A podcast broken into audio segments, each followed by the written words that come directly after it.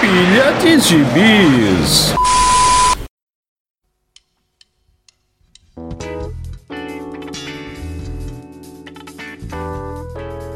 Fala jagunçada em recuperação. Esse é o Pilha de Gibis, o podcast mais hospitalar da internet brasileira. Mais uma produção lá do artefinalhq.com.br. Vai lá para buscar mais receitas, canja de galinha, anestesia e o que mais, né? O nosso querido host está impossibilitado de participar, está em plena recuperação após uma longa cirurgia que ele fez para se tornar otaku. Ele vai voltar aí mudado no, no próximo Pilha de Gibis. E aqui comigo para tocar esse podcast está ele, Maurício Dantas. Estimando melhores a Marquite. e ele também, Marcelo Miranda. Marquites Saudade. Bom, enquanto ele se recupera, tenho certeza que ele está lá na, na sua cama hospitalar assistindo televisão. E a sua cirurgia se passou no fatídico dia anterior à estreia da do Snyder Cut, da Liga da Justiça, né? A, versão ainda aumentada do, do filme já era grande e ruim, ficou talvez pior. Então eu tenho certeza que Marquito, na, na sua recuperação hospitalar, assistiu, né? Acho que o filme durou mais que só a cirurgia, provavelmente. Então a gente nos juntamos aqui, né? Mas não há a menor dúvida de que o filme durou mais que a cirurgia. Então nos juntamos aqui para dar uma repassada na Liga do Snyder. Né? Então vamos botar para frente. Né? Reclamam que nós não falamos de filme, então vamos aqui hoje falar da Liga do Snyder. Então, Marcelo, eu começo com você. Daí essa. O que é essa Liga do Snyder pra gente?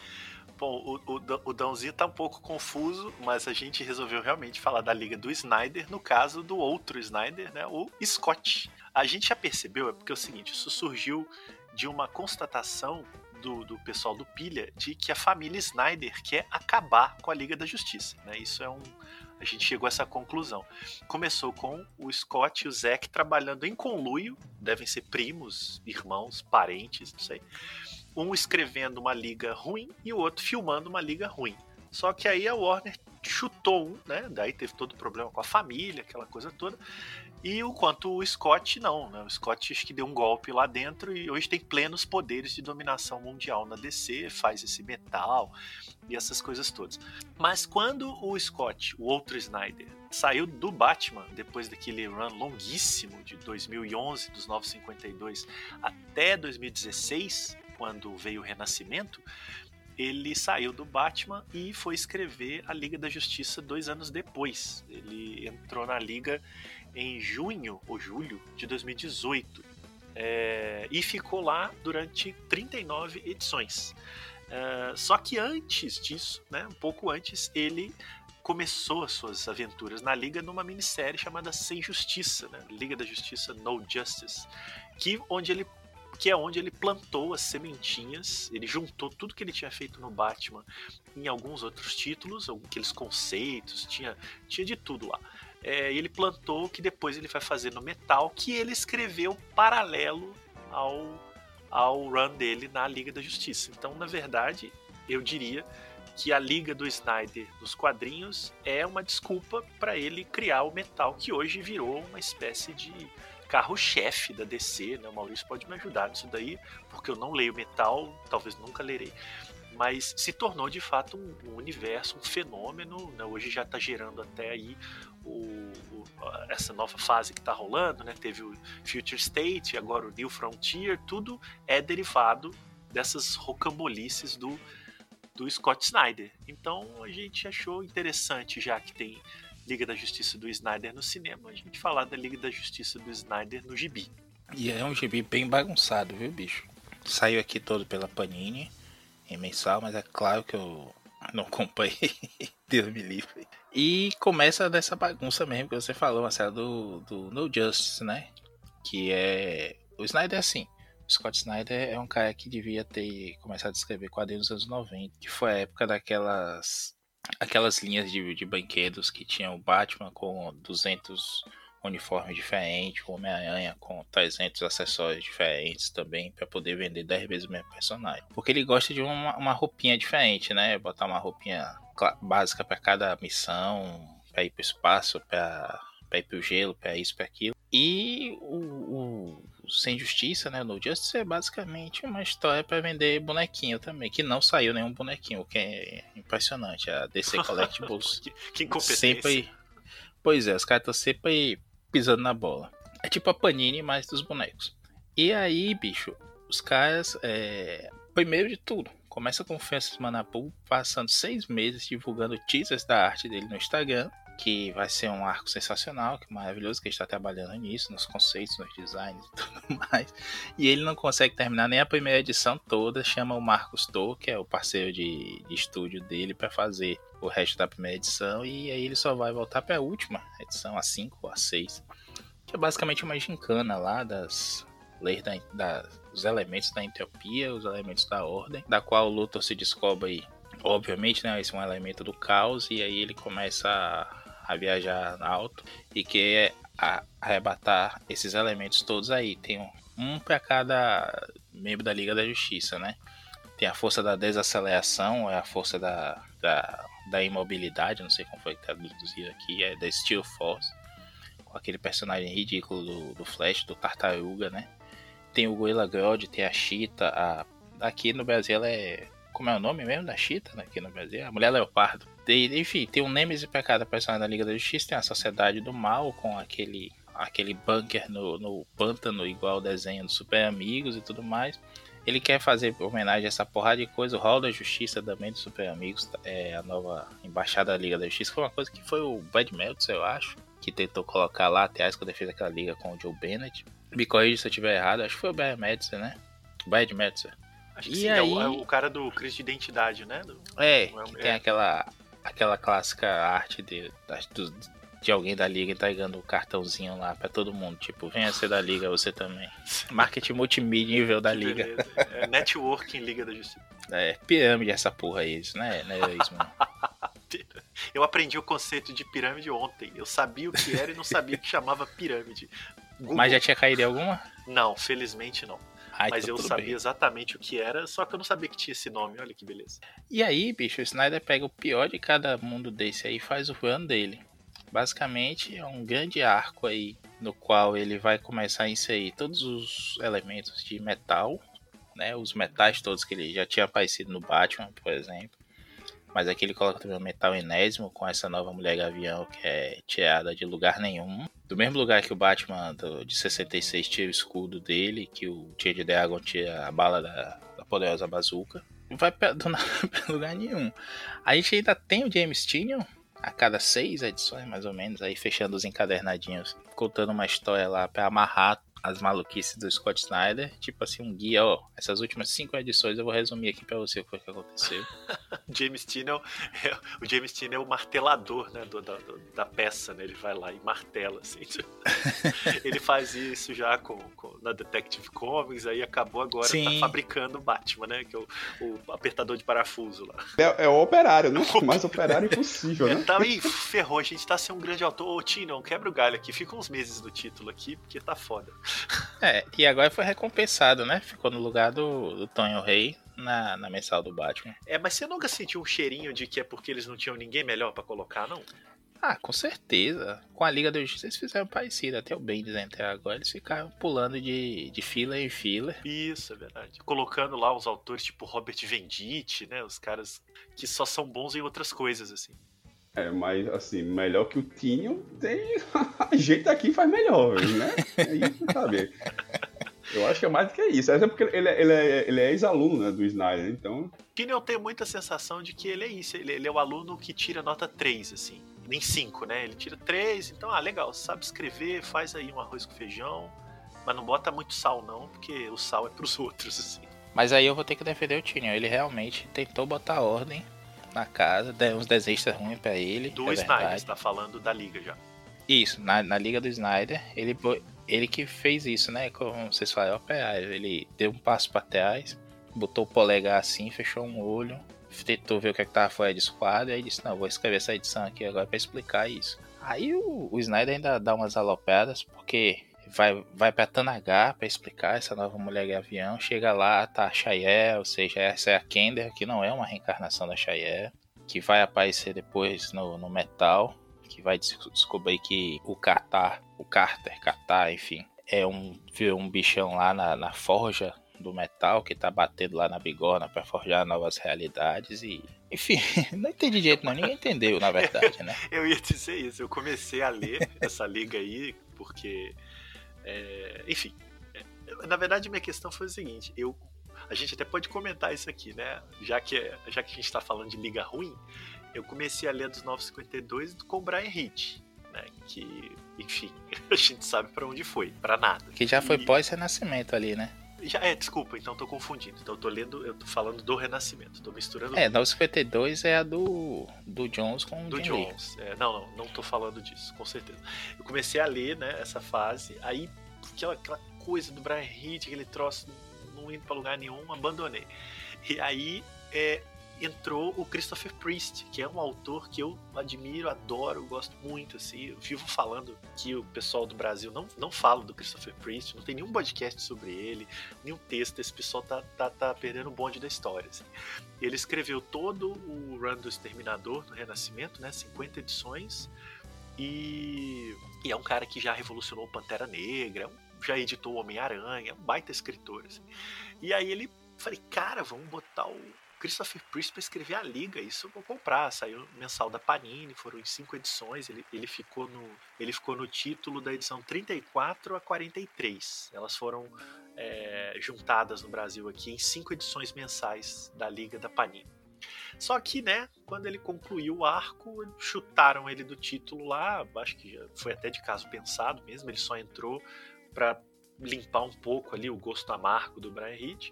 E o Scott Snyder foi anunciado já pegando, zerando o título, né? Liga da Justiça número 1. Então eles né, não tiveram nem, nem, nem pudores. Aí eu já tava meio de ranço, fiquei meio chateado, fui ler, não passei muito longe também não, porque eu não entendia nada.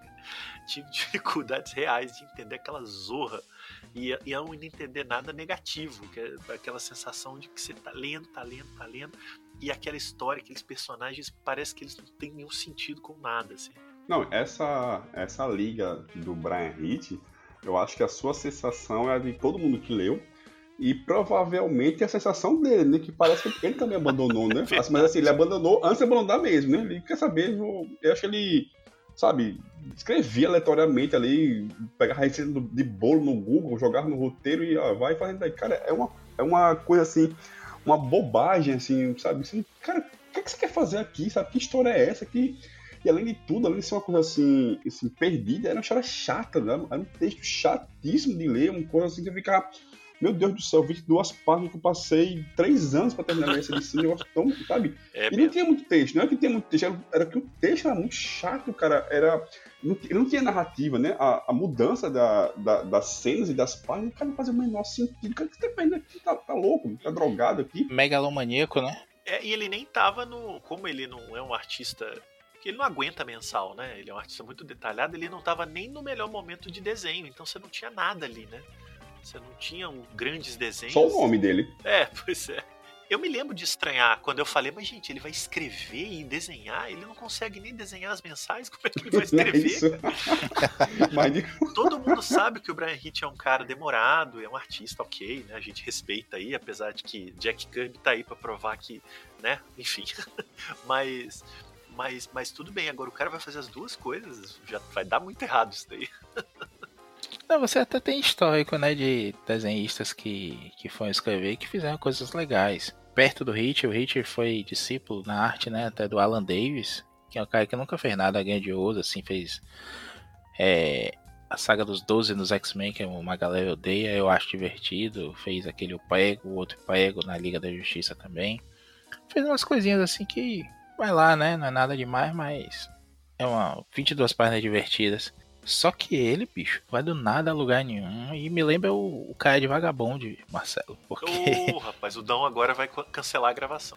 o, o Inoue se perde na história porque ele mistura um monte de maluquice lá, bota o personagem. Acho que é surdo, né? O... Isso, é. é o, ele é surdo. O, o rival dele. É, é o É, ele se torna oito surdo edições pra falar do personagem. Oito volumes, desculpa. E aí chega numa, num ponto que o fato dele ser surdo mudo atrapalha na história que ele queria contar. E aí ele para. Então no hiato, o gibi não saiu mais. Esse gibi do Hit acabou. Acabou no meio.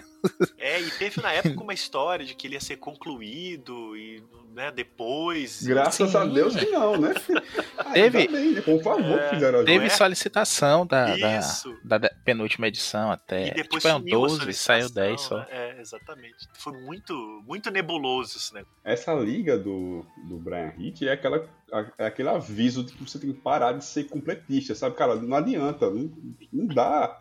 O gibi larga o gibi no meio do caminho, cara. Não adianta você quer. Ah, vou acabar a fase. Cara, vai acabar a fase em 10 anos, você não vai conseguir.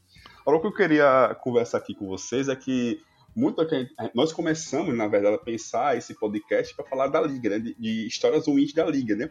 Só que aí, eu, assim, na minha, na minha visão, a gente ia passar o resto da vida aqui, porque liga, tanto a liga como os Vingadores, o que mais tem é história ruim, né? Assim, é o, sabe? o- era mais fácil fazer um podcast com as histórias boas da liga ou dos Vingadores, seja o caso. Os Vingadores melhoraram, né? Depois que o, depois que o Bendis assumiu, deu uma direcionada, né? Assim, teve boas fases com outros, outros escritores. Ainda que com a fase atual tá uma porcaria. Eu larguei também lá a fase de Jason Aaron, porque, nossa senhora, o também tá, tava difícil. Tá indefensável aquilo. Eu parei na. Acho que eu parei na 9. Eu falei, cara, não, não dá pra isso não. Eu chega. parei por aí também. Eu parei por aí Nossa, também. Só que, só que eu acho que a liga é muito mais castigada, cara. Porque o Vingadores teve um período bom ali com o Bendis e teve sequência nisso também, assim, que foram histórias com o Hickman, né? Histórias muito boas, mas a liga é muito mais castigada, sabe? A liga tem tem ali Morrison, que, assim, eu acho que é o mais longo pra mim, se você diga, isso aqui é bom, foi o do Morrison, porque o resto, cara, é assim, é uma história boa, é um Tinion 30 Snyder, né? é, é muito tenso o negócio aqui. Porcaria de tanta história ruim. Eu lembro que eu comecei a ler a Liga ali na, no Liga e Batman, né? A Liga do, do, do Dan Jurgen, né? Pós. Que era pós Morte do Super-Homem, mas não era Morte do Super-Homem ainda, era aquela confusão da porra. Que tinha muito restore da liguinha, né? Só que não fazia mais sentido nenhum. Era um bando de, de herói fracassado.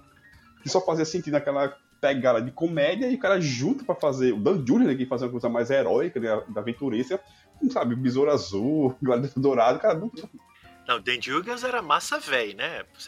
É porradaria e, e desenho grandioso. eu sei, mas a equipe não ajudava. É, não ajudava, não. E depois veio a fase do Morrison, né? A gente pegou no Melhores do Mundo, né? Baita gibizinho, abriu.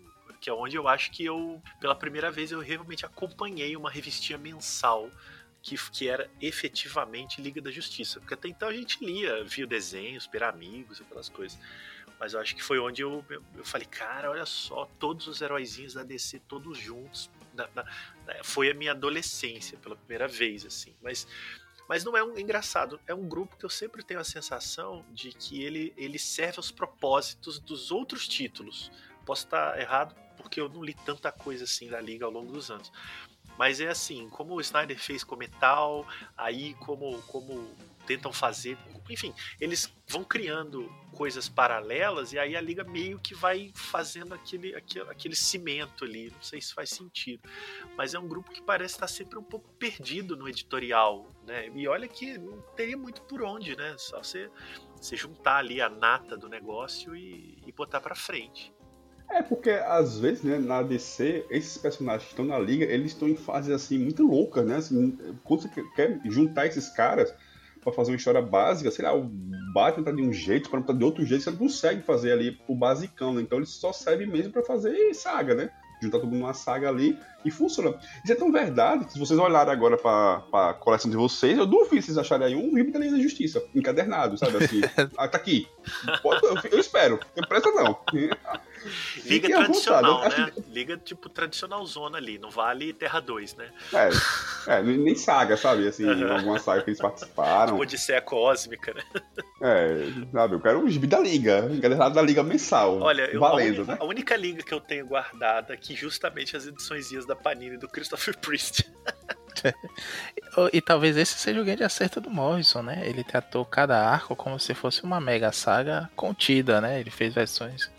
Ele deve ter pensado na mega saga fez umas versões redux daquilo ali pra caber na mensal. E tem aquele tom épico, aquela coisa é sempre destruição do mundo, a realidade tá em perigo e tudo mais. Mas de uma forma crível, uma forma que faz você voltar todo mês para curtir aquilo ali. O Wade assume depois e mantém isso. Aí vem o Joe Kelly, faz uma pegada diferente também. Mas faz, continua sendo uma coisa legal. E aí, infelizmente, já começa a cair de novo. Que vem aquele Liga da Justiça, o Cry for Justice, né? Um grito de justiça que ficou aqui, um negócio desse. Que é uma, tipo uma força-tarefa da Liga da Justiça de novo, né? Nos anos 90 teve uma. Que tem o, o Arqueiro Verde, o Hal Jordan e tudo mais, fazendo uma liga mais extrema. Ah, é, nos anos 90 foi Extreme Justice, que é com o Capitão Átomo, com o Gladiador Dourado, um monte de gente lá psicona querendo ser uma, uma Liga da Justiça mais anos 90 mesmo. Meio image. E aí já começa a cair de novo e, e vai oscilando. Eu acho que a Liga, por ter esse, esse caráter também vocês falaram, de misturar muita gente muito diferente, que está sempre envolvida em outras sagas, tem que ser é, definido. Quando o cara tem uma proposta boa para X números e vai levar até aquilo ali, beleza, vamos fazer uma série aqui. Quando não tem, bicho, é melhor não fazer porque prejudica até o Morrison assumir, a liga vinha de quase uns 20 anos ali de sucateamento. A liga tava passando naquela época pelo que os Vingadores passaram depois do do Vingadores a Cruzada, mais ou menos ali. Na, naquela fase, né? Porque aí veio o Kurt Busiek, faz uma fase muito boa ele sai, as coisas se mantêm mais ou menos ali, aí tem uma queda, outra, aí vem logo o, Novos Vingadores. E aí o Bendis muda tudo. Mas voltando pra Liga aqui, antes que eu esqueça também, vocês falaram de começar no Liga da Justiça e Batman, foi onde eu comecei a ler também. Eu tinha pego uma outra edição só da Liguinha, e aí só depois do retrospecto que eu fui ler tudo. Mas em Liga da Justiça e Batman começa aquela coisa meio. Ah, legal, Liga da Justiça, finalmente tô lendo. Tem o Super-Homem ali pra legitimar mais ou menos a coisa, né? Porque só tem restolho. E aí, bicho, lá do meio pro fim, depois que o jogo sai, tem a, o evento Juízo Final, que é uma saga que, puta que pariu. Tem o Marcelo Campos começando a desenhar nessa época aí. Depois ele acha que vai pro outro, Extreme Justice. E aí quem escreve é o Danvado. Ah, vocês lembram dele? Ninguém lembra. Lembro, lembro pra falar mal, né? É.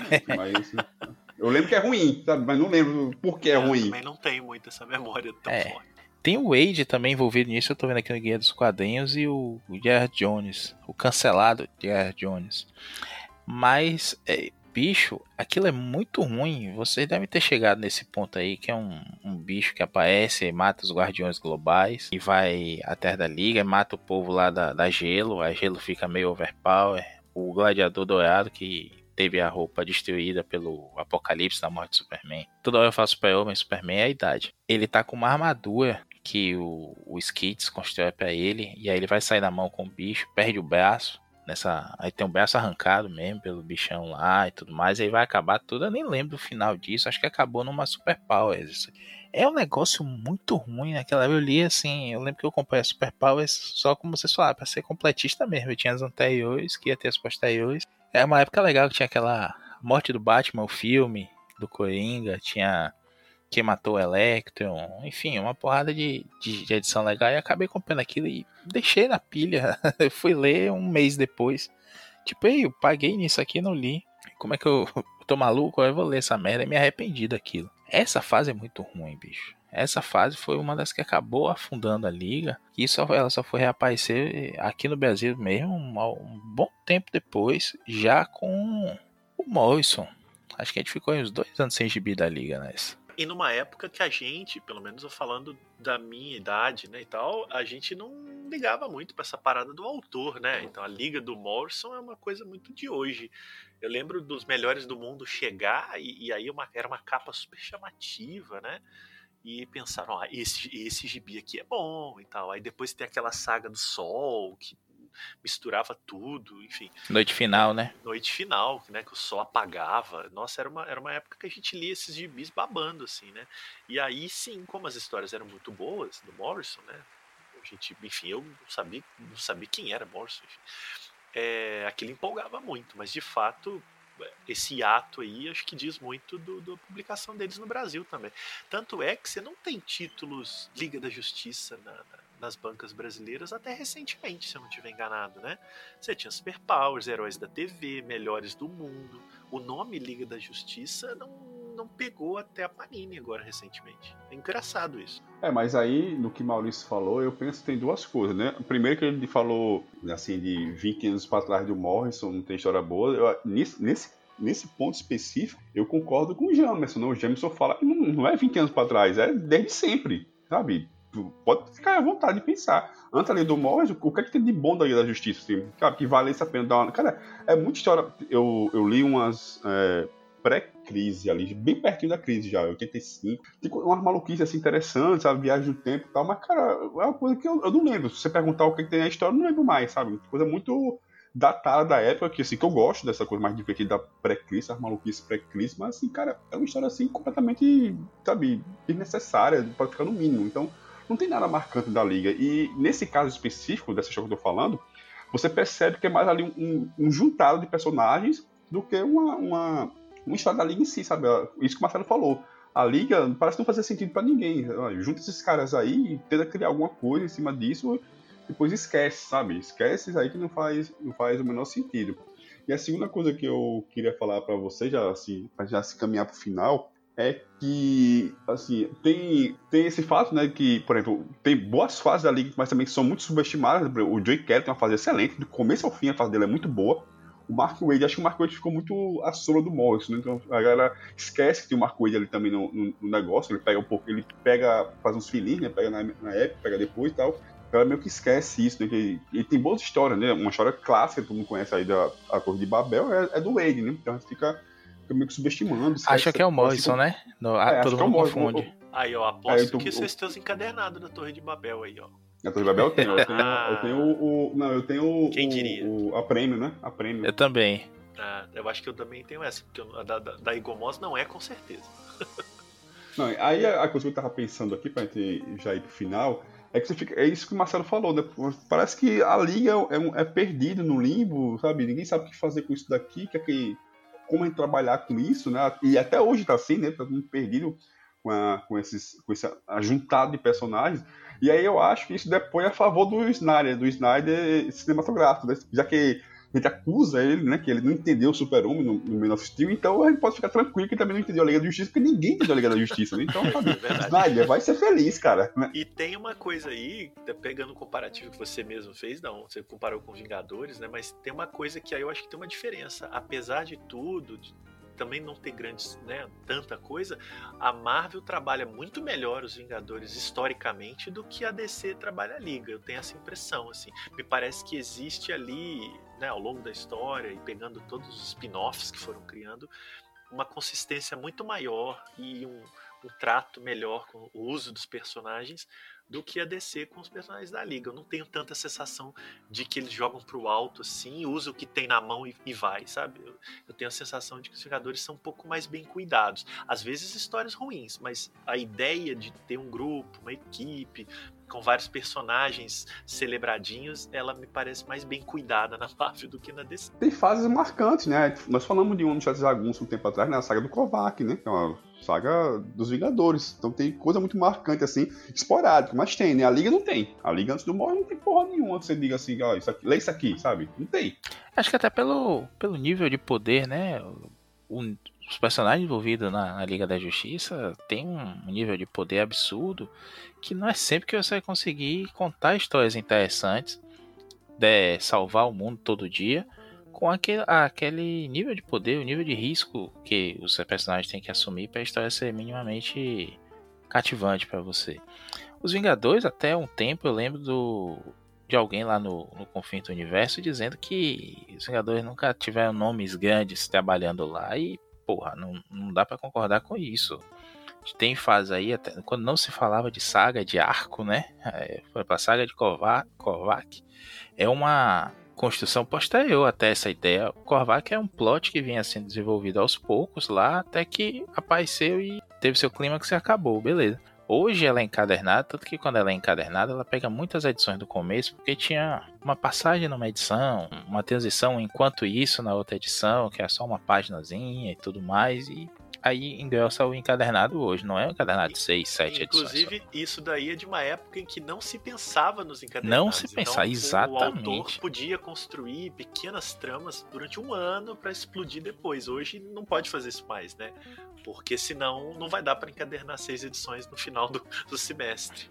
Prova disso é essa coleção recente da Salvate do Homem-Aranha, em que você vê em várias histórias aqueles plots que abrem assim, que vai acabar o encadernado que você comprou, sua capa dura aí, e você não vai ver a continuação. ler, porque aquilo é. ali vai estar em outro encadernado, não vai estar em nenhum, porque foi uma historinha fechada que acabou saindo depois que acabou esse volume aí, meu amigo. É a diferença de, de percepção, né? De, de, de- de como a indústria foi pensando das histórias mensais caberem no encadernado, a ideia de arco e tal, ela é muito perceptível, né? Quando você pega uma leitura dos anos 80 até dos anos 90 para uma leitura de 2000 e pouco para cá.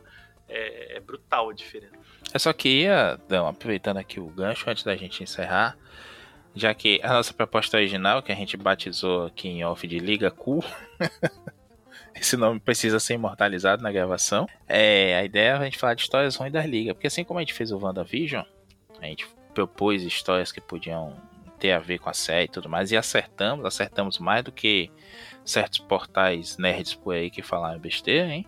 É só voltar lá e ouvir o episódio e vocês dizem, é, esses caras tinham razão. É, a gente ia falar de outras histórias ruins também. Eu elenquei algumas aqui, vou falar só por cima. Tem a essa, né? Essas duas que eu já falei, a Cry for Justice, que é do, do dessa fase do Bad Meltzer aí, essa liga mais extremista e tudo mais. Tem essa antiga, a primeira tentativa né, do Steve Justice com o Capitão Átomo, escrita lá pelo Dan Vado e tudo mais. E tem uma história que eu vi até que foi eleita uma das piores da DC de todos os tempos, que é a, a ascensão, a volta do Arsenal, ascensão, Arsenal Rising em inglês, que é o, o Ricardito, né? Agora já Arsenal, voltando nessa fase aí, que é quando ele tá alopeadaço, matando geral e tudo mais, e aí acaba se redimindo e entrando na liga do Meltzer junto com a, a Vixen, o, o Raio Negro e tudo mais. Só que é uma história completamente sem noção, absurda. Eu acho que saiu aqui numa mensal na época. Eu não li isso. Dei uma olhada só nos scans aqui recentemente e é aquelas coisas assim: meu Deus, estão cagando o personagem. Existe a teoria de que não dá pra estragar de vez um personagem, mas tem autores aí que tentam com força fazer isso. Vocês lembram de mais alguma história ruim assim da liga? Eu só queria dizer que aquelas da era do, de ouro e de prata não não jogam, né? São muito dente de leite de tão absurdas e, e Eu acho que fora de propósito que são. É, eu acho que seria até sacanagem. Maurício, só uma dúvida. O Justice League, você fala Cry for Justice, é uma de 2009? Por Não, aí. anti- Ah, porque se for essa, é do James Robinson. É isso mesmo. É, olha só. É isso sei, mesmo. Sei que é difícil aceitar, mas é o autor era É, bom. Mas, né, infelizmente- infelizmente, todo mundo erra, né? Aí pra fechar, eu, é, um ponto positivo da Liga do Snyder aí, que foi o mote do, das histórias ruins de hoje, é tem uma coisa muito boa, que é a arte. O Jorge Jimenez, ou Jorge Jimenez, que é o desenhista, não tem nada a ver com o Phil Jimenez. Ele é um, um espanhol que paga de gatinho aí no, no Instagram, fazendo o unboxing dos mimos que ele recebe também. Ele é um baita desenhista, muito bom com, com conceitos de dinâmica mesmo de página, de movimentação e tudo mais. Ele é fã de mangá, já desenhou em os Dragon Balls também, já explicou que Dragon Ball ajudou muito ele a aprender a desenhar e a curtir mesmo na adolescência. Enfim, ele tem uma arte bonita, uma arte que é valorizada, tanto que ele começou no Super Sons, né, do, do, do Damian com o John Kent, foi pra Liga da Justiça e agora ele tá com o Tynion desenhando o, o Batman. Não, não sei se casa tanto assim, eu gosto, mas gosto do artista também, pra mim casou. Mas pode ter, também. pode ter gente que não curta aí, mas eu acho que ele é muito bom nessas partes de ação. Como a gente tá saindo aí dessa fase depressiva e chorou do Tonho Rei, é legal você ver um, um escritor, o Tynion, tá pesando na ação e o Jimenez chega junto na arte aí pra fazer uns gibis bem dinâmicos mesmo. Agora, a arte, a história como um todo ainda tá precisando se provar, né? O do Tynion tá precisando dizer pra onde é que vai. Agora sai da, da- da- do, do, do Tonho Rei, vírgula, né? Porque se for pegar o filme do Zack Snyder, é, parece um, um grande, uma grande salada escrita de depressão escrita pelo Tonho Rei. É, antes até do, do, do Dãozinho tá ansioso aí para concluir, porque falar de história ruim é triste demais.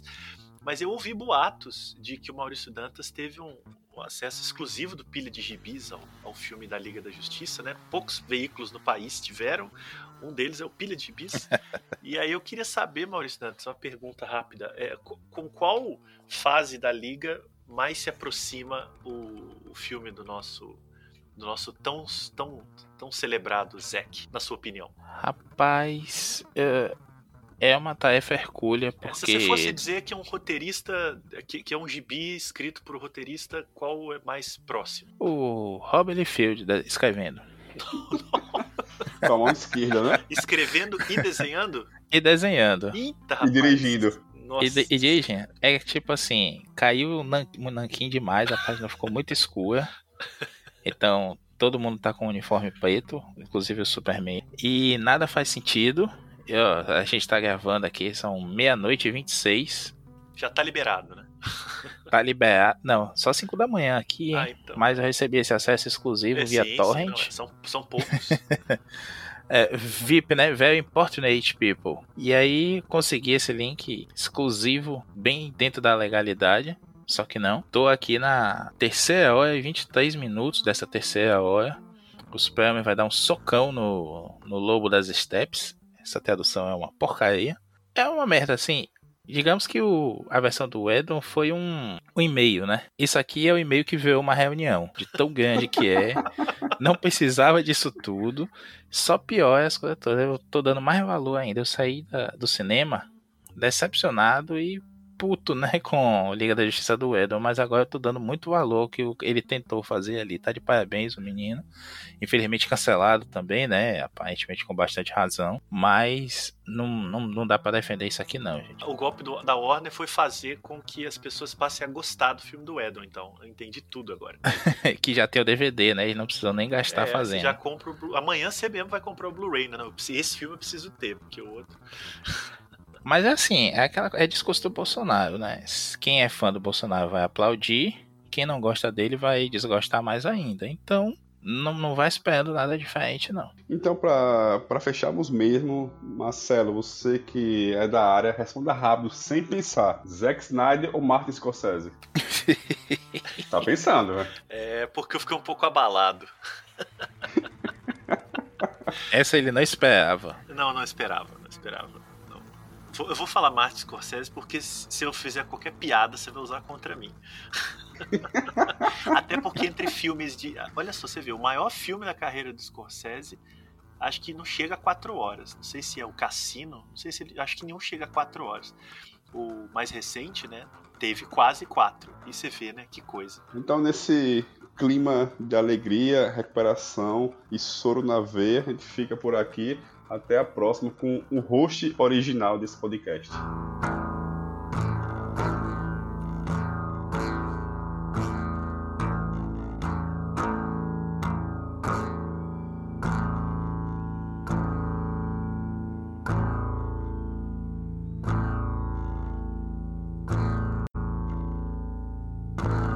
Este podcast é uma produção do site Arte Final. Acesse www.artefinalhq.com.br.